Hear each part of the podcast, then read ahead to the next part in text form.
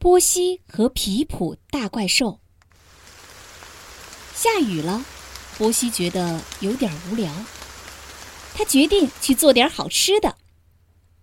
波西走进厨房，穿上围裙，洗了洗手。首先，他拿出了糖、黄油、面粉和鸡蛋，然后他把所有的东西都搅拌在了一起。波西把搅拌好的东西放进了烤盘。接着，他把烤盘放进了烤箱。波西，小心烫！波西在等着蛋糕出炉。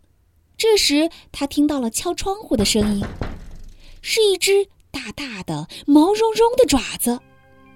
波西有点害怕，那是谁的爪子呢？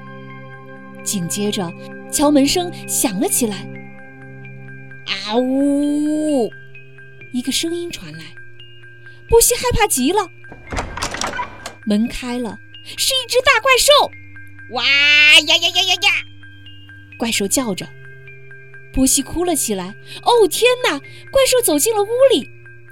这时，波西看到了怪兽的脚，他不再哭了。你好，皮普。波西说。你好，波西。皮普说。吓到你了吧？呃，对不起啊。现在你想当怪兽吗？波西穿上了怪兽的衣服，哇呀呀呀呀呀！波西说：“皮普笑了起来。”波西和皮普来到了花园，他们一直玩到了下午茶时间。他们一起喝了牛奶，还吃了很多蛋糕。嗯，太棒了！寂寞就像怪兽一样，最怕热闹和朋友，所以童年一定要热闹，要有朋友才美好。